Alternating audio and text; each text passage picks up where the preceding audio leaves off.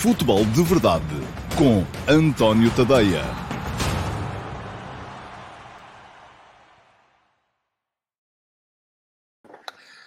Ora, então, muito bom dia a todos, sejam muito bem-vindos à edição número 582 do Futebol de Verdade para segunda-feira, dia 18 de abril de 2022. E hoje, uh, uma edição do Futebol de Verdade que, uh, de certa forma, vem, não é fazer as contas finais ao campeonato. Campeonato não acabou, faltam quatro jornadas. Uh, ainda hoje vi malta que respondeu ao meu último passe da manhã, dizer, ah, mas o Porto já ganhou alguma coisa? Não, ainda não ganhou, mas vai ganhar. é preciso todos termos a noção disso e que, se já estava muito inclinado para a vitória do Flóculo do Porto, este campeonato, porque o Porto tinha uh, seis pontos de avanço quando faltavam uh, jogar 15 pontos. O Porto bastar-lhe, uma equipa que ainda não tinha perdido, bastar-lhe ganhar uh, os jogos em casa e empatar pelo menos um dos jogos fora. Ora, neste momento, com a vitória do Flóculo Porto sobre o Portimonense por 7 a 0 e a derrota do Sporting em casa contra o Benfica por 2 a 0, o que é que isto significa?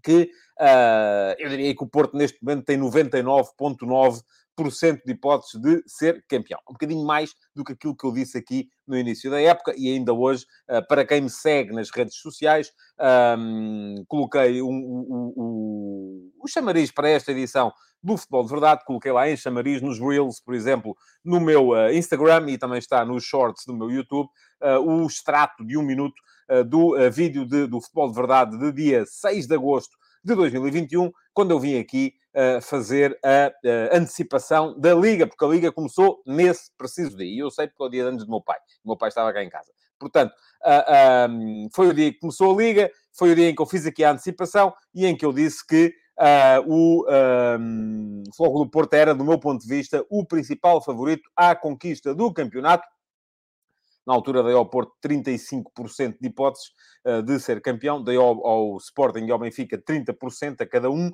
e uh, ainda assim deixei 5% para o Sporting Clube Braga uh, e isso está, enfim, já vos disse, recuperei hoje em Reels no Instagram, em Shorts no YouTube, o extrato de um minuto de, desse futebol de verdade de dia 6 de agosto. Ora, neste momento, conforme já vos disse, acho que o Porto tem 99,9% de hipóteses de vir a ser campeão.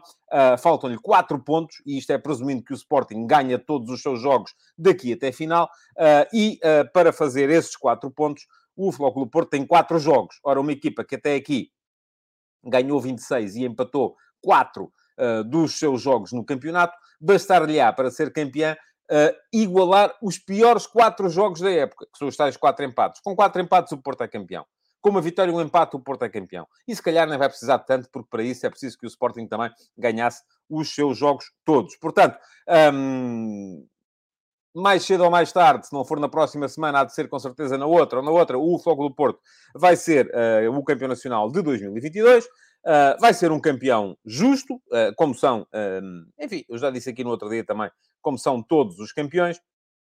Uh, e teremos tempo, com certeza, para fazer aqui uma análise à época. Não é esse o meu uh, objetivo para hoje, uh, sendo que o Porto, estes quatro pontos que lhe falta, tem os tais quatro jogos para os fazer: é Braga fora, Vizela em casa, Benfica fora e Estoril em casa. Basta, já vos disse, ou empatar os quatro, ou ganhar um e empatar outro, ou então pode até nem precisar de tanto, caso o Sporting não ganhe todos os seus jogos.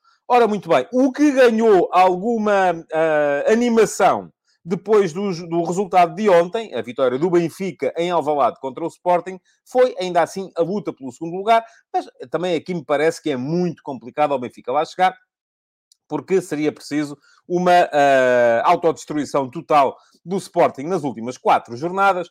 Ao Sporting faltam, neste, o Sporting neste momento tem seis pontos de avanço do Benfica, uh, faltam disputar 12. O Sporting tem ainda assim vantagem no confronto direto. É importante que se diga isto.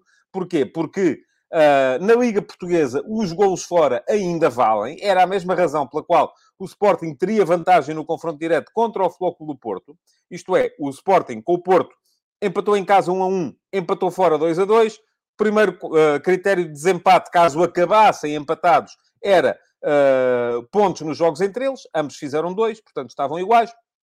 Segundo critério de desempate, diferença de golos nos jogos entre eles, ambos estavam iguais, 3 a 3. Terceiro critério, número de golos marcados fora de casa nos jogos entre eles, e aí o Sporting estava à frente do Porto. Um, ainda pode vir a acontecer, mas enfim, é altamente improvável, um, porque tinha dois golos marcados no Dragão e o Porto um golo marcado em Alvalade. Ora, a mesma coisa se pode dizer relativamente ao eventual desempate por confronto direto entre Sporting e Benfica na luta pelo segundo lugar. E o segundo lugar é, meus amigos, fundamental. Porque, enfim, fundamental é ser campeão. E depois, não podendo ser campeão, é ser segundo. Porque segundo garante a entrada direta na uh, fase de grupos da próxima Liga dos Campeões. Embora não como cabeça de série. Que foi essa a benesse que o Sporting teve uh, nesta temporada e que, a não ser que... Uh, e que só quem vai ter é o próximo campeão nacional. Um, portanto, Uh, e aí uh, o terceiro vai para a terceira pré-eliminatória e depois para o play-off. Portanto, são duas eliminatórias ainda antes de chegar à fase de grupos e ainda esta época o Benfica teve que as ultrapassar. Primeiro o Spartak de Moscovo e a seguir o PSV Eindhoven. Ora bem, um, estava a dizer, faltam ao Sporting então, isto se o Benfica ganhar todos os seus jogos, faltam ao Sporting seis pontos, porque o Sporting tem vantagem no confronto direto sobre o Benfica. E porquê é que tem? Porque lá está, Primeiro critério de desempate, uh, pontos nos jogos entre eles, cada um deles somou 3. Segundo critério de desempate, diferença de golos nos jogos entre eles é 0 para os dois, porque o Sporting ganhou por 3 a 1 na Luz e o Benfica ganhou por 2 a 0 em Alvalade. Terceiro critério de desempate, que ainda vale em Portugal, golos fora marcados nos jogos entre eles e, portanto, aqui o Sporting tem vantagem. Tem, marcou 3 golos na Luz e o Benfica marcou 2 em Alvalade. Portanto, caso cheguem ao final empatados, é o Sporting que fica na segunda posição. Ora, muito bem, o que é que falta então ao Sporting? Boa Vista fora, já na próxima jornada, Gil Vicente em casa, Portimonense fora, Santa Clara em casa. O que é que falta ao Benfica, que precisa de ganhar todos os seus jogos e esperar que o Sporting não consiga pelo menos os tais seis pontos? Famalicão em casa, Marítimo fora, Futebol Clube do Porto em casa e Passos de Ferreira fora. Portanto, por aqui se vê um, neste momento, para mim, enfim, há um amplo favoritismo do Sporting, eu diria, de para aí 80% para chegar ao segundo lugar. Deixo uh, 20% para o Benfica, porque nunca se sabe verdadeiramente como é que a equipa do Sporting pode reagir uh, àquilo que foi uh, a desistência, vamos lá, na luta pelo título, ou a impossibilidade, a noção da impossibilidade de chegar ao título, depois da derrota de ontem, e eventualmente ao que vier a acontecer na próxima quinta-feira, na meia-final da Taça de Portugal. O Sporting vai jogar ao Dragão, com o Futebol do Porto, perdeu 2 a 1 em casa, precisa de, porque aqui também vale os golos fora, precisa de ganhar por dois golos no Dragão para aceder à final da Taça de Portugal, onde o vencedor entre Porto e Sporting defrontará o vencedor entre o Clube Esportivo Tondela e o Clube Esportivo de Mafra, sendo que aqui o Tondela tem uh, três golos de vantagem depois de ter ganho por 3 a 0 em casa. Muito bem. Vamos lá embora. Vamos seguir com a. Já estão feitas aqui muito rapidamente as contas, também aqui à espera que vocês fossem entrando. Já somos 175 neste momento uh, a assistir ao futebol de verdade de hoje, número 582, para 18 de abril de uh, 2022. Um, e a dizer-vos que uh, temos que atualizar as contas relativamente ao futebol de verdade challenge. O futebol de verdade challenge é um uh, challenge, um desafio que eu vos lanço um, para premiar aqueles que estão cá todos os dias, aqueles que uh, são os primeiros a comentar, os primeiros a fazer perguntas, porque há uma coisa que é sempre comum a todas as edições do Futebol de Verdade, é que no início do programa responde sempre a pelo menos cinco perguntas vossas, às primeiras cinco que forem feitas, porque o programa é lançado no meu canal de YouTube por volta do meio-dia e a partir desse momento é possível perguntar, é possível comentar. Ora, os primeiros a comentar recebem sempre pontos. E assim sendo, o primeiro a comentar recebe 5 pontos, o segundo recebe 4, o terceiro recebe 3, o quarto recebe 2, o quinto recebe 1. Quando chegarmos ao final do mês, quem tiver mais pontos vai receber de forma gratuita uma assinatura premium por um mês do meu Substack. O meu Substack, que eu vou colocar aqui a rodar em uh, uh, rodapé, tadeia.substack.com. Uh, podem aceder, uh, quem quiser aceder, pode aceder ali, e espero hoje conseguir acertar com o card no sítio certo, quando colocar o card na emissão em diferido do Futebol de Verdade, um, para lerem todos os meus conteúdos uh, uh, jornalísticos, tudo aquilo que eu vou escrevendo. Ainda hoje de manhã escrevi sobre uh, aquilo que é a quase certeza da conquista do título pelo Futebol Clube do Porto. Também podem, naturalmente, consultar o texto ali, está, vai estar ali também na emissão em diferido, em card. Um, portanto, escrevi sobre isso hoje de manhã e sobre aquilo que os portistas veem como justiça poética por ter sido praticamente carimbado no dia em que Jorge Nuno Pinto da Costa festejou ou celebrou os 40 anos de presidente do clube e aí está a ideia dos 40 anos disto, e que os rivais do Porto, Sporting e Benfica, veem como uh, uma vergonha, porque, mais uma vez, houve, uh, no entender deles, uh, desvirtua, foi desvirtuada a verdade desportiva com a forma como o Portimonense se apresentou a jogar no Dragão para os 7 a 0 de sábado. Podem ler o texto no meu Substack e aproveitarem para Uh, lerem tudo o resto que lá está, sendo que alguns conteúdos são Premium. E para os ler, só mesmo sendo assinante ou subscritor Premium. E é isso que eu estou a oferecer uh, no Futebol de Verdade Challenge a quem chegar ao final do mês na frente. Ora, aqui está. Atualização da classificação a 15 de Abril. Filipe Monteiro em primeiro com 17 pontos. E atenção, tenho uma novidade para vos dar. O Filipe hoje não vai pontuar. Segundo, Rui Martins com 13. Terceiro, Josias Martins Cardoso com 12. Quarto, Manuel Salvador com 9. Quinto lugar, Execo, Pedro Santos e Joaquim Araújo com 5 pontos. Hoje vou distribuir mais pontos e já sabem, no final do mês de abril, cá estarei para oferecer um mês de subscrição premium de forma gratuita para o vencedor deste Futebol de Verdade Challenge. Já vos disse também que a partir de maio vou uh, incluir algumas novidades no Futebol de Verdade Challenge para premiar também aqueles que não podem ver o programa em direto, mas vão comentá-lo em diferido, porque também é importante para a difusão do programa. Ora, muito bem, vamos lá uh, ver quem é que pontua hoje e hoje vão ser 5 pontos para o Josias. Olá, Josias, bom dia. Na sua opinião, pergunta ao Josias qual o motivo para a quebra do Gil Vicente. Depois do jogo em Braga, não mais conseguiram ganhar. Olha, Josias, eu acho que, enfim, não, não estou dentro do grupo do, do Gil Vicente, mas isto é um fenómeno que é relativamente comum, que é uh, uma equipa que está a lutar por um objetivo, até se calhar um bocadinho superior àquilo uh, que, que, que ela esperaria. Uh, e a dada altura, eu acho que a questão não, é, não foi tanto o jogo em Braga, e tenho que olhar aqui para a carreira do, eh, do Gil Vicente nesta, nesta liga, precisamente para perceber onde é que me parece que a coisa uh, começou a, a, a, a, cair. Portanto, o Gil Vicente ganha em Braga e a seguir empata em casa com o Marítimo e é derrotado no Aroca. E foi aí que o Gil Vicente terá percebido que, enfim, já não ia chegar lá ao uh, uh, quarto lugar, que chegou eventualmente a ser uma possibilidade quando o Gil Vicente vai ganhar a Braga, ficou com o quarto lugar ali à mão de semear. Um, e o quarto lugar era importante, porque muito provavelmente o quarto lugar vai dar fase de grupos da Liga Europa. Porquê? Porque basta para isso que Porto ou Sporting fiquem nos três primeiros lugares do campeonato, isso vai acontecer, e ao mesmo tempo ganhem a Taça de Portugal. E isso, enfim, um deles vai estar na final, à partida contra uma equipa de menor potencial. Agora, a partir daí, o Gil Vicente terá percebido que já não chegava acima e, de certa forma, acontece muitas vezes isto, a equipa desmobiliza. Porquê? Porque estão quase, estão quase aí as férias, porque a época já vai longa, eh, porque eh, o objetivo que era maravilhoso, que era o quarto lugar, já não vai ser possível e, portanto, a partir daí agora vai ser um bocadinho gerir até final do campeonato. É uma coisa própria de equipa já sem grandes objetivos ehm, nas pontas finais do campeonato e o Gil Vicente, neste momento, está a 8 pontos do Braga, mas o Braga tem um jogo a menos, um, vai jogar ainda hoje à noite fora de casa com o Estoril, e não é líquido que ganhe, portanto pode o Gil Vicente ainda assim ficar a 8 pontos, mas são 8 pontos para 4 jornadas, não é fácil.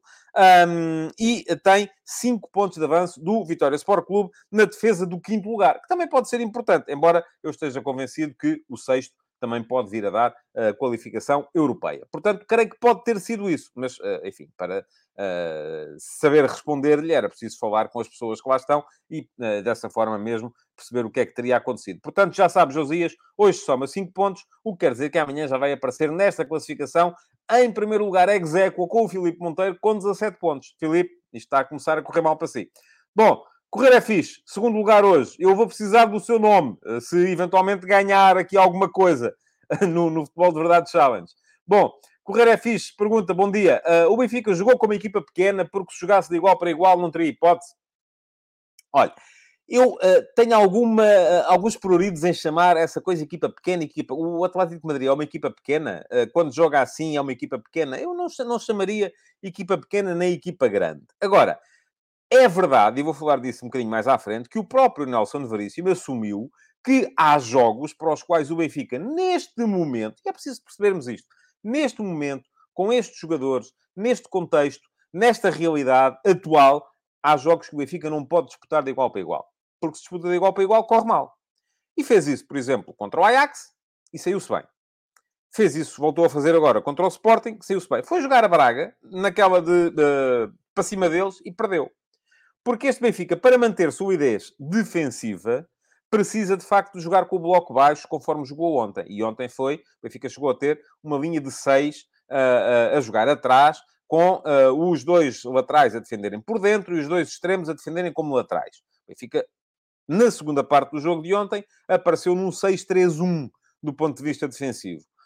o que, naturalmente, não é propriamente um jogo muito atrativo para quem quer um, ver uh, espetáculo. E para quem se lembra que é o Benfica, tem um, um, prestígio a defender. Agora, no final, também a verdade é esta. Eu uh, estava a ver o jogo na televisão e os adeptos do Benfica que apareceram estavam todos satisfeitos. Não estava ninguém, não vi ninguém preocupado. Ah, jogámos muito à defesa. Eles querem lá saber, não é? Os Benfica, os Sporting, os do Porto, no fim, querem é ganhar. E ganhando, saem satisfeitos. Ah, portanto, aqui, uh, aliás, ainda hoje, uh, entre ontem à noite e hoje, mantive um, um, uma conversa muito interessante com um adepto do Futebol Clube do Porto, também não sei o nome, foi no Twitter, enfim, não, vocês têm estes pseudónimos, eu nunca sei com quem é que estou a falar.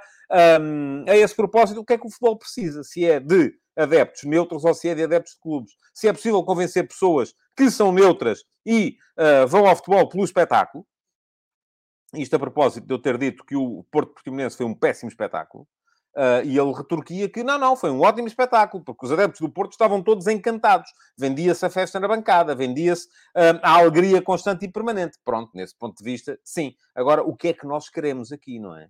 Porque para alguém estar radiante e esfuziante, porque foi um festim de golos, alguém tem que estar uh, uh, revoltado, triste, e porque foi, enfim, houve uma equipa que não jogou ou não quis jogar. No caso do, do, do, Benfica, a questão do espetáculo não se coloca tanto assim. O Benfica conseguiu ganhar o jogo, portanto, estão naturalmente satisfeitos os seus adeptos, e é um bocado isto. O que é que nós queremos para o futebol? Queremos adeptos satisfeitos porque ganharam, uh, e esses são os adeptos que só veem o seu clube, gostam do clube, não gostam do jogo necessariamente, ou queremos adeptos satisfeitos porque o espetáculo é bom. E esses, enfim, podem olhar para o jogo. Pensem assim, olham para o jogo um bocadinho como vocês olham para a Premier League. Vocês veem a Premier League, certo? Têm um clube, têm assim um clube que vocês torçam. Eu, eu, eu... É verdade que para ver futebol uh, há sempre aquela tentação de torcer por alguém, mas eu gostava por acaso de saber, e desde já aqui vos deixo a pergunta e depois vou ler as respostas, se vocês no estrangeiro, em Inglaterra, na Alemanha, em França, uh, na Espanha, na Itália, se têm um clube favorito e se o clube favorito é o mesmo sempre, todos os anos ou se vai variando de acordo com aquilo que é o espetáculo que esse clube vai dando. Eu já me lembro de ter achado muita piada, por exemplo, quando comentava jogos da Liga Espanhola na TVI, na altura, uh, que o Atlético de Madrid tenha sido campeão, porque já não era há imenso tempo. Uh, achei imensa piada ao facto do Liverpool ter sido campeão inglês há dois anos. Mas também já, já, já, já gostei, quando, quando, porque acompanhei, fui lá fazer reportagem, quando o Manchester United, no início dos anos 90, uh, uh, interrompeu um jejum longuíssimo e foi campeão, também achei o máximo. Uh, e consigo olhar para aquilo e perceber que há motivações que estão para lá daquilo que é a clubite. e, portanto, é, é, um bocado percebermos o que é que queremos para o futebol. Soma 4 pontos hoje, correr é fixe. 3 pontos para o Amadou Jaló. Bom dia, Amadou. se fosse atribuir a bola de ouro de 2022, para quem você daria? É muito cedo ainda, não é?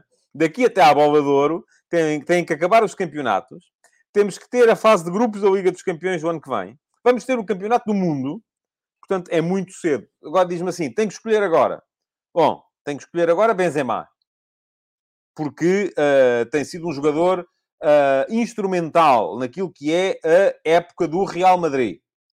Mas a verdade é que não temos que escolher agora, portanto, uh, vamos ter que esperar e chegar até lá até ao final do ano, porque é aí, com certeza, que a coisa vai resolver-se. Manuel Salvador, bom dia. Soma pontos também, tinha 9, soma mais 2 hoje, passa a 11, mantém o, uh, aliás, mantém o quarto lugar, embora já muito distante dos quintos. Um, qual foi o melhor e o pior jogo que viu no fim de semana? O pior acho que é fácil de adivinhar. Uh, enfim, vamos lá ver. Eu, essas, eu, eu, depende, lá está, mais uma vez, depende da motivação. Eu percebo perfeitamente que os adeptos do Porto tenham achado o Porto Portimonense um espetáculo o Porto jogou bem, fez aquilo que tinha que fazer, cumpriu a sua obrigação.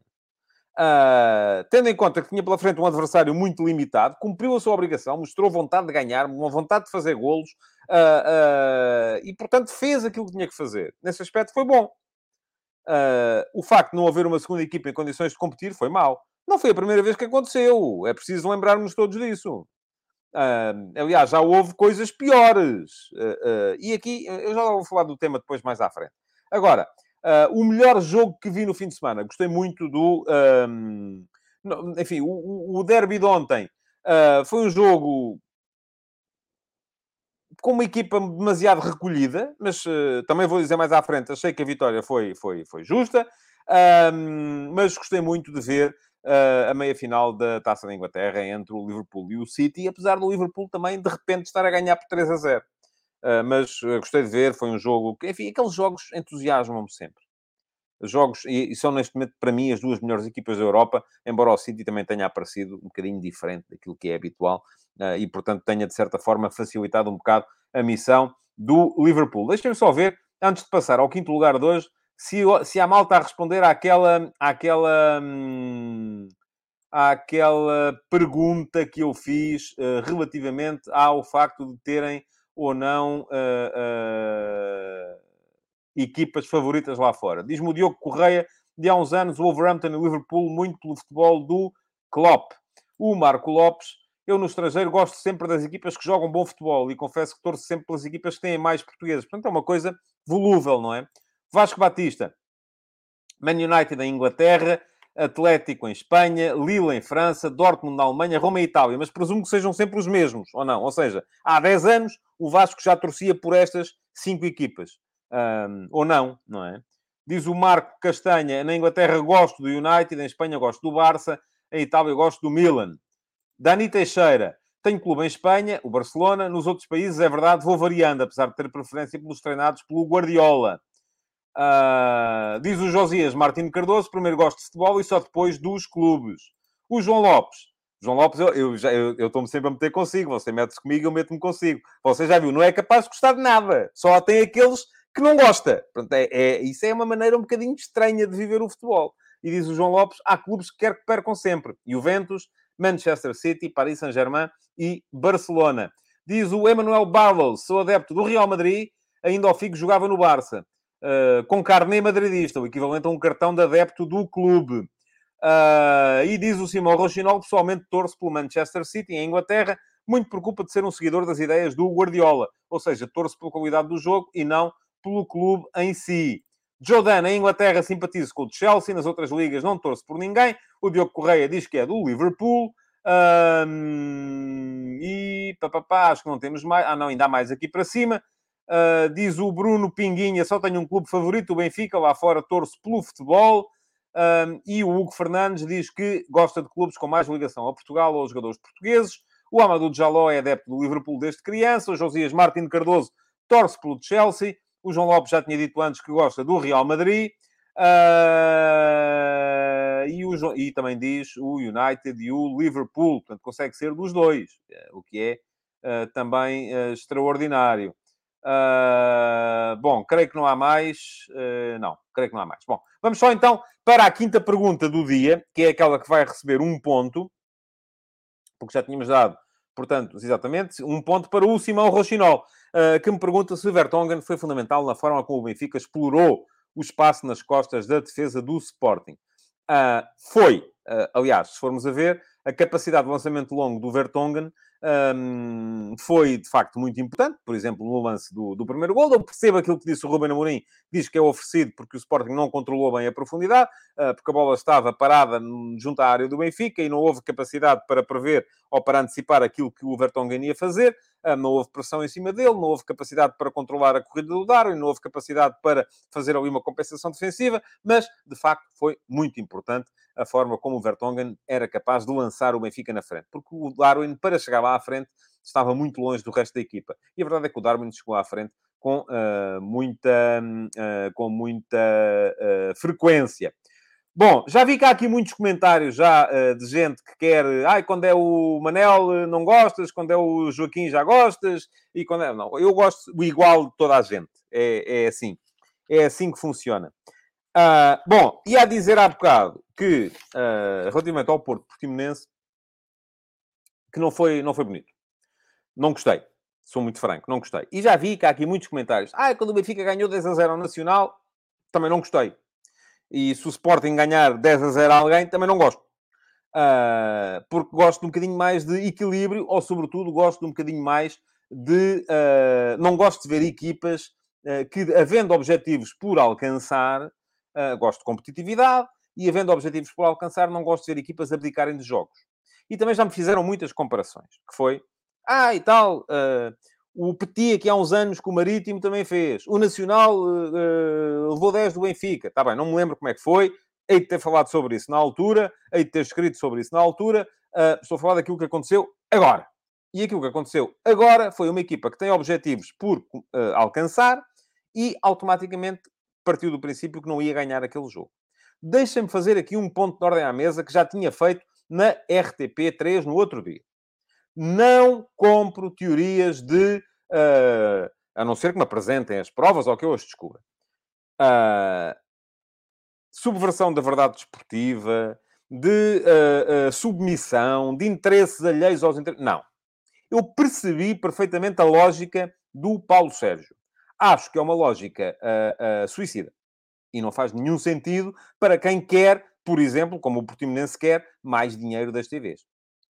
Porquê? Porque está a prejudicar aquilo que é um espetáculo. Também já vi outras comparações. Que é... Uh, ah, e tal, então, mas o, o, o, Liverpool também poupou jogadores contra o Benfica, e já tinha poupado contra o Porto. O Manchester City também poupou jogadores contra o, um, contra o Sporting. Uh, e na altura ninguém se, uh, ninguém se mandou ao ar. E eu vou explicar porquê. Porque quando o Liverpool poupou jogadores contra o Benfica ou contra o Porto, contra o Porto já estava apurado, foi na fase de grupos. Portanto, não havia objetivos por alcançar. Contra o Benfica, ah, não estava apurado, mas tinha trazido dois golos de avanço da primeira mão. E estamos a falar de uma equipa que é mais forte, baixar o nível para estar ao nível de uma equipa que é mais fraca. Agora, quando é uma equipa... O mesmo aconteceu com o City. O City, quando poupou jogadores contra o Sporting, já tinha ganho 5 a 0 na primeira mão. Não ia ser eliminado. Portanto, aquilo que acontece é que, naquele momento, o, uh, uh, uh, estava a baixar um, um, patamar para se colocar ao nível do adversário. E não colocou em risco objetivos desportivos. Ora, aquilo que fez o Portimonense, e eu vou lembrar aqui para todos, para todos ficarem a saber. Portimonense, eu dei-me ao trabalho de ir ver quem são os 11 jogadores mais utilizados do plantel do Portimonense neste momento, na Liga, ou eram antes deste jogo. Desses 11, dois estavam castigados. Os centrais, William e, e Lucas Pocinhol. Um tinha acabado de ser vendido para o Botafogo, o Lucas Fernandes. Outro também não podia jogar, o Nakajima, porque está emprestado pelo Porto. Já vamos em quatro. Além destes quatro, o Portimonense tinha quatro jogadores uh, à bica, portanto, em risco de suspensão. Se vissem um cartão amarelo, eram suspensos. O Samuel, guarda-redes, o Relvas, uh, lateral esquerdo, o Angulo, avançado, e o Pedrão, defesa central. Todos ficaram fora. O que quer dizer que o Portimonense se apresentou no Dragão para jogar com o Porto sem oito titulares. E, atenção, não estou aqui a incluir, porque também já não está no plantel, o Ailton Boa Morte, que também ainda está no lote dos 11 mais utilizados. Uh, eu vou dizer-vos aquilo que acho. Eu acho que o Paulo Sérgio faria isto nestas circunstâncias. Não é o que é que fez quando jogou com o Benfica ou com o Sporting ou o que é que vai fazer quando jogar com o Sporting daqui por 15 dias. Não. Nestas circunstâncias, véspera de um jogo decisivo contra o Moreirense, que é a equipa que está atrás, uh, com estes jogadores, uns castigados, outros à bica e em risco de castigo, acho e aqui o meu achismo é tão bom como o vosso, acho que o Paulo Sérgio faria a mesma coisa contra o Benfica ou contra o Sporting. Isto é, não vejo aqui, apesar de haver aquela uh, uh, lógica de, bom, o, o Teodoro Fonseca, o Teo, era o agente do Hulk, tem negócios ou fez negócios com o Futebol Porto, há aqui uma relação, há sempre estes negócios Portimonense-Porto, para cá e para lá, portanto, eles foram para lá para se deixarem perder. Eu não vejo nada disso, não sou, a não ser, volto a dizer, a não ser que me provem que isto é assim, mas, de qualquer modo, Uh, acho, já disse, acho que ele faria contra os outros e acho que faria mal se fizesse contra os outros também. E está-me aqui a dizer o uh, Gui Pereira, o guarda-redes, ah, ah, ah, porque é muito normal os guarda-redes levarem amarelos. Gui diz que palhaçada. Bom, não é normal nem é normal. Curiosamente, o, o Samuel Portugal um, dos quatro cartões amarelos que ele tem nesta liga, um foi contra o Benfica e outro foi contra o Porto. Porquê? Porque são os jogos em que normalmente eles veem cartões amarelos. Agora, é verdade, porque queimam tempo, porque podem eventualmente fazer faltas, bom, enfim. Um, agora, é verdade que o Samuel Portugal estava há 17 jogos à bica para ser suspenso, e só ontem é que foi, só no sábado é que foi poupado. Portanto, não gostei. Não achei piada nenhuma. Acho que o espetáculo foi claramente prejudicado. Uh, e, no fundo, é isto que diz aqui o XD... Epá, isto não é difícil de ler. Um, o XDJS Pizinhox 3. Bom, claro que o Portimonense faria isso como Fica ao Sporting, mas é isso que queremos no nosso campeonato? Bingo, é mesmo isso. Não, não é isso que eu quero para o nosso campeonato. Não é isso que eu quero para o nosso campeonato, porque acho que quando as equipas, como o Portimonense, estão constantemente a protestar e a dizer Queremos mais dinheiro das receitas televisivas. É preciso haver uma distribuição mais igualitária das receitas. E eu concordo. Acho que sim, que é preciso. Depois não podem chegar aos grandes e dizer ah, ali perdemos sempre, portanto o melhor é nem levar os bons, né? poupá-los para jogarem depois contra o Moreirense. Então, mas querem mais... Quer dizer, o Portimonense, a maior parte dos adeptos em Portugal vão ver seis jogos do Portimonense este ano. São os dois com o Porto, os dois com o Sporting e os dois com o Benfica. O jogo com o Moreirense pode ser muito importante, mas não vai ser visto por muita gente. E o que é que acontece? O melhor do Portimonense é guardado para os jogos que menos gente vai ver, mas depois querem mais dinheiro das televisões. Não faz sentido. Não é coerente. Portanto, uh, volto a dizer, não coloco aqui nenhum label uh, de suspeição em cima da questão. Uh, Diz-me o Carlos Guiço que o Paulo Sérgio foi pragmático e objetivo e quem perceber de futebol vê lógica nas decisões dele. Carlos, eu vejo lógica vejo lógica, não sei se isso quer dizer que eu percebo de futebol ou não, mas consigo ver aqui lógica. Uh, o Ricardo Moura diz-me que ele não o faria nunca na vida, uh, com o Benfica encarava com a melhor equipa, não tenho a melhor dúvida. Uh, não sei, pronto, é, está, é como eu digo, o meu achismo vale tanto como o seu. mas aquilo que me parece agora é que uh, uh, vejo lógica, mas sou contra essa lógica. Pronto, é só isso. Acho que é uma lógica que não, não auxilia aquilo que é o campeonato. Agora, o jogo, enfim, fui vendo. Fui vendo até ao momento em que percebi que não havia jogo sequer. E aí, confesso, uh, fui, pergunta-me aqui o Ricardo Silva o que acha da agressividade do Porto, mesmo quando estava a ganhar por 7 a 0. Eu, quando, quando falo em agressividade, eu creio que quer dizer a vontade de fazer mais e mais e mais golos. Acho normal e acho muito bem assim fossem todas as equipas. É assim que tem que ser. Uma, a maior demonstração, e eu, atenção, quem me segue com atenção sabe que eu, ou com mais frequência, sabe que eu uh, ando muito. Única, praticamente as únicas coisas que eu vou ver ao vivo são jogos de, de, de, de rugby de formação, e no rugby de formação há muito essa, essa, essa questão, como pode haver no futebol de formação. Ah, e tal, uma equipa ganha por uh, muitos ensaios a zero, ou por uh, 15 a zero nas categorias jovens, devia travar e não marcar mais golos. Eu acho isso horrível. Acho que a maior demonstração de respeito que uma equipa pode ter pela outra é dar sempre o máximo. E foi essa demonstração de respeito que o Portimonense não deu ou não teve quando foi ao Dragão com esta equipa remendada. Bom, vitória justíssima. O Porto uh, foi muito melhor equipa que o Portimonense. Aliás, uh, olhando para as estatísticas, foram 55 ações na área contra uma. O Portimonense teve uma ação na área do Porto em 90 minutos. Uh, o que é uma coisa, enfim, notável de não haver jogo. Um, além disso, uh, ainda o, o, o, XG, os expected goals deste jogo, foram 6.0 para o Porto. Portanto, o Porto, em condições normais, devia ter marcado 6 golos, 0.1 para o Portimonense. O resultado normal, eu, eu creio que será, não tive tempo de ir ver, mas creio que será o maior, a maior diferença entre expected goal, de expected goals entre duas equipas num jogo do campeonato este ano em Portugal. E, portanto, a goleada foi absolutamente normal. Porque havia uma equipa muito forte e outra muito fraca. Pronto, é assim que acontece. Uh, muito bem. O Porto, com esta vitória, colocou uh, pressão uh, sobre o, o, o Sporting, um, que no dia seguinte não foi capaz de responder da melhor maneira à, à pressão. E não foi capaz de ganhar ao Benfica. Ora, eu tinha dito aqui na sexta-feira que o... que o... Se fosse o, Nelson Veríssimo, jogaria com uh, Yaremchuk e Darwin Nunes. Parece-me que é a melhor faceta ofensiva do Benfica para, para, para, para o plantel que lá está. Mas uh, no final do jogo ficou-me na retina, de facto, uh, uh, as declarações dos dois treinadores, ou ficaram-me na memória as declarações dos dois treinadores.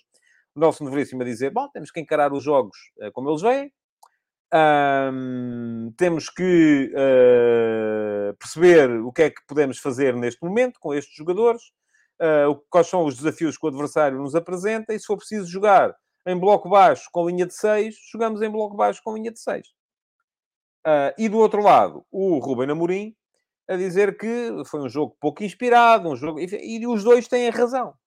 Olhando para aquilo que foi o jogo, na verdade, o que vimos foi um, uh, uh, foi um, um, um Sporting quase sempre com bola, quase sempre com a iniciativa do jogo, mas sem capacidade para desmontar o bloco defensivo do Benfica. Como é que o Benfica se apresentou a jogar? De início, linha de 4 atrás, mas com o Diogo Gonçalves, e aí está, por isso é que jogou o Diogo Gonçalves e não jogou o Yaremchuk, e se fosse o Rafa não poderia fazer isto, porque o Rafa não é capaz de fazer este trabalho. Um, o uh, Diogo Gonçalves, que era o médio direito, extremo direito, vamos lá, a jogar como lateral direito, para que o Gilberto pudesse fechar por dentro. Esta era a maneira que o Benfica tinha de uh, responder aos três da frente do Sporting, derivando o lateral direito, o Gilberto, fazendo dele quase um terceiro central. Portanto, o Gilberto defendia por dentro, o Grimaldo defendia na esquerda, um, e o, o, Sporting, curiosamente, na primeira parte, quase sempre insistiu pelo lado direito para atacar, quase sempre pelo Pedro Porro, uh, quando o Sarabia vinha, vinha mais para dentro. Porquê? Porque o Grimaldo era, único, era o único sítio, e aí houve critério e houve capacidade de perceber o jogo da equipa do Sporting, porque era o único sítio onde poderia eventualmente criar situações de desequilíbrio, porque do outro lado estava, estava impossível. Do lado direito, o Benfica tinha Diogo Gonçalves e tinha o Gilberto, uh, e o Nuno Santos raramente se soltava, e o Pedro Gonçalves tinha que vir muito para dentro também para, para encontrar espaço, mas nesse caso o Gilberto também, uh, naturalmente, compensaria.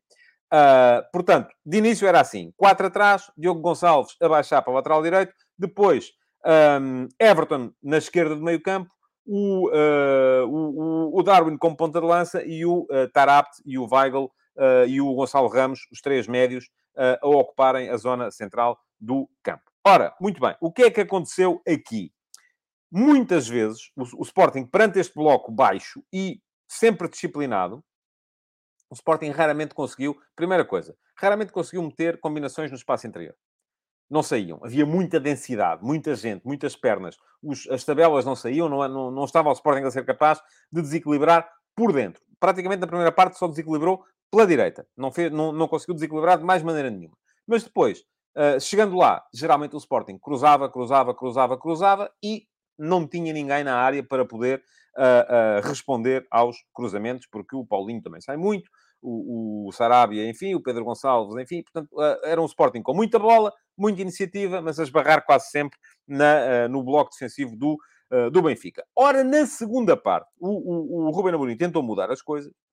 Uh, e uh, tentou mudar as coisas. Uh, primeiro, ah, e há mais uma coisa que eu queria chamar a atenção, porque aconteceu também, que era a facilidade, não, foi, não aconteceu muitas vezes, mas a facilidade com que o Benfica ia conseguindo sair em momentos de transição defensiva, ofensiva. Porquê? Porque os três médios do Benfica, dois deles arrastavam geralmente os dois médios do Sporting para um lado, Palhinha e Mateus Nunes praticamente não se viram durante o jogo todo. O Palhinha foi, uh, enfim, insuficiente. O Mateus Nunes, uh, sem espaço para correr com bola, torna-se um jogador muito inferior àquilo que é quando tem espaço para correr com bola. E aquilo que o Benfica fazia muitas vezes era arrastava os dois, usava dois dos seus médios para arrastar o Palhinho e o Mateus Nunes para um dos lados do campo e depois o Tarap geralmente tinha espaço para receber à vontade uh, no, no, na zona central uh, e para uh, levantar a cabecinha e lançar contra-ataques. Foi quase sempre assim que o Benfica chegou e, uh, apesar de termos chegado ao final do jogo e de uh, o Sporting estatisticamente ter sido superior, 16-10 em remates, 28-19 em ações na área, 1.9 contra 1.4 em expected goals. Um, aquilo que se viu foi que o Benfica dava sempre a sensação de, uh, num contra-ataque, poder estar mais perto de fazer o 2 a 0 do que o Sporting de fazer o 1 a 1 em ataque continuado. Na segunda parte, o Sporting mudou, uh, introduziu o, uh, o baixando o Palhinha para a central. Depois arrependeu-se disso o, o, o, o, Ruben Amorim colocou o Gaio como, como central para tentar forçar o corredor direito.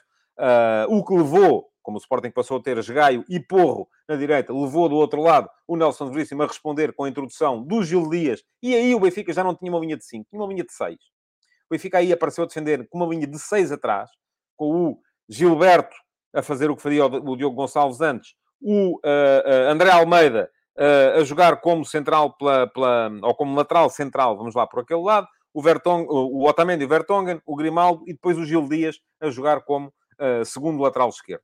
Um, sem vergonha nenhuma, era assim que dava para ganhar, foi assim que o Benfica se colocou em campo nessa altura. Mas o Sporting, na altura, mete o Jogai como central pela direita para tentar dar saída por aquele lado, mete também o, o, o Garta no meio campo, uh, uh, mete, o, o, Edu, mete o Slimani primeiro uh, e depois o Edwards, mas nem um nem outro acabaram por mostrar, seja o que for, um, o Sporting não melhorou com eles, a verdade é essa. e só no final, esse sim é que eu acho que podia, podia e devia ter entrado mais cedo, Daniel Bragança, porque aquilo que faltava ao Sporting era capacidade e criatividade em ataque posicional pelo corredor central, e é isso que o Bragança pode dar e que uh, eu percebo que a ideia ali seja, uh, há muito Uh, Mateus Nunes, Mateus Nunes, Mateus Nunes, Mateus Nunes, uh, mas uh, o Mateus Nunes no jogo de ontem foi quase sempre um elemento a menos na, na, na, equipa do Sporting, porque lhe faltou, o Benfica tirou-lhe aquilo que ele precisa para ser muito forte, que é o espaço para correr com bola. E sem espaço, sem profundidade, é como dizer, ah, o Sporting não teve velocidade. Não se pode ter velocidade quando não há espaço. Não se pode ter velocidade quando se choca com uma parede.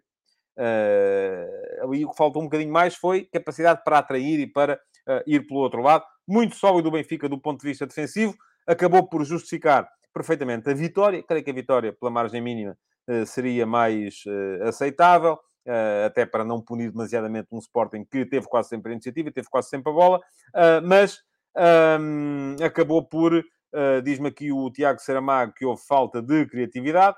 Um, também me parece que sim. Uh, e o Luís Rocha, que saber defender é o início para ganhar uh, qualquer jogo, parece-me que sim também. O Marco Lopes vem-me dizer que as mudanças só pioraram o futebol do Sporting, por aquilo que pareça, nas bolas paradas nunca ameaçaram, também é verdade que sim. O Bruno Dias, perdão, diz que acha que o Darwin de...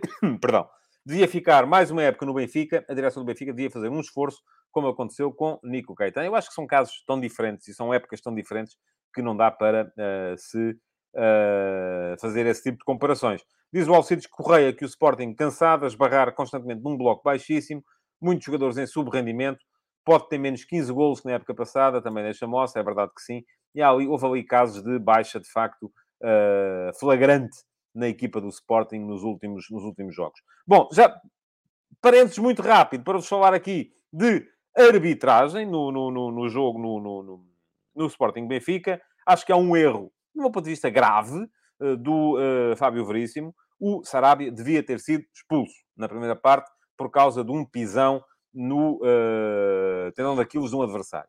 Um, Parece-me que não foi. Já não vou, enfim, já sei que me vão chamar tudo e mais alguma coisa, mas uh, vou dizer assim: não me parece que fosse caso para expulsão o lance do Nuno Santos.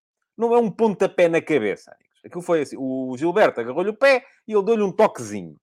Uh, não foi um pontapé. Aquilo, enfim, não devia ter, devia ter visto amarelo, sim. Uh, vermelho, eu acho que não. Uh, agora, enfim, é a minha opinião.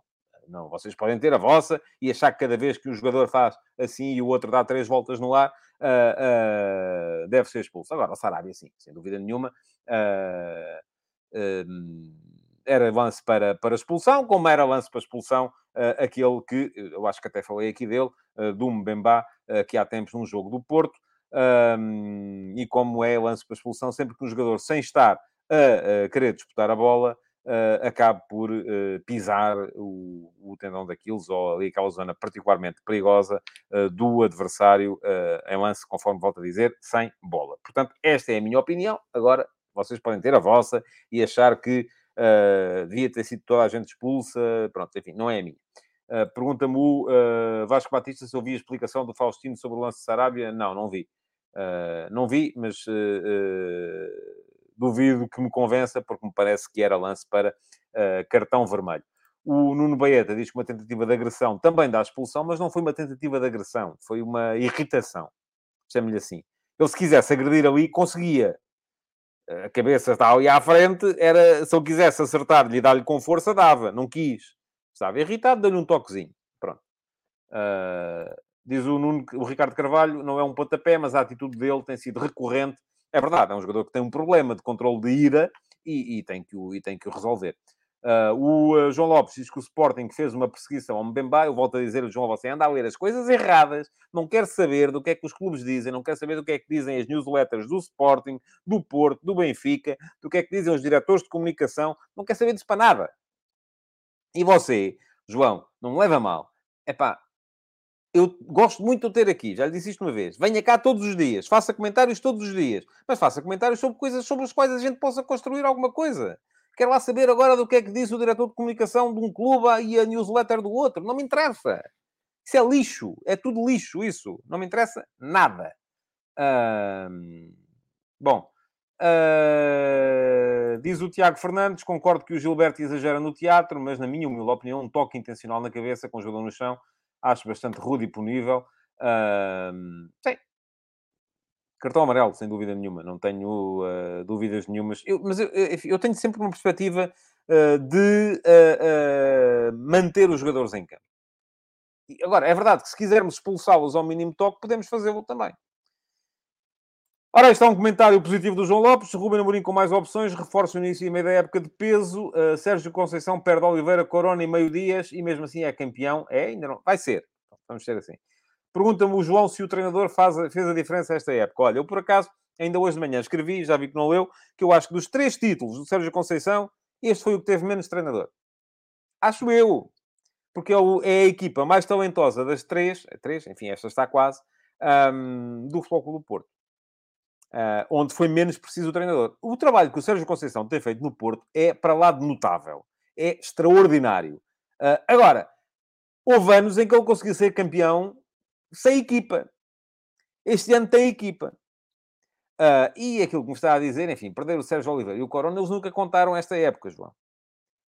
Uh, e eu também reforcei outras coisas. Não teve Pep durante muito tempo, não teve Uribe agora na fase decisiva da época, uh, mas tem. Aliás, eu disse isso e está lá no Reels, no meu Instagram. Uh, teve este ano. o Porto era a equipa com mais margem de crescimento e, de facto, tinha um plantel extraordinário e tem ainda um plantel extraordinário. Muito bem, estamos a chegar ao fim. Quero agradecer-vos por terem estado aí a ver o Futebol de Verdade. Já sabem que podem voltar amanhã uh, para mais uma edição. Antes de me ir embora, quero lembrar-vos, no entanto, de mais um par de coisas. Primeira coisa, saiu neste fim de semana o último artigo da série Donos da Bola, no meu Substack. Quem são os donos dos clubes da Primeira e da Segunda Liga portuguesas? Podem ler este artigo aqui e vai estar lá o card depois na emissão em diferido.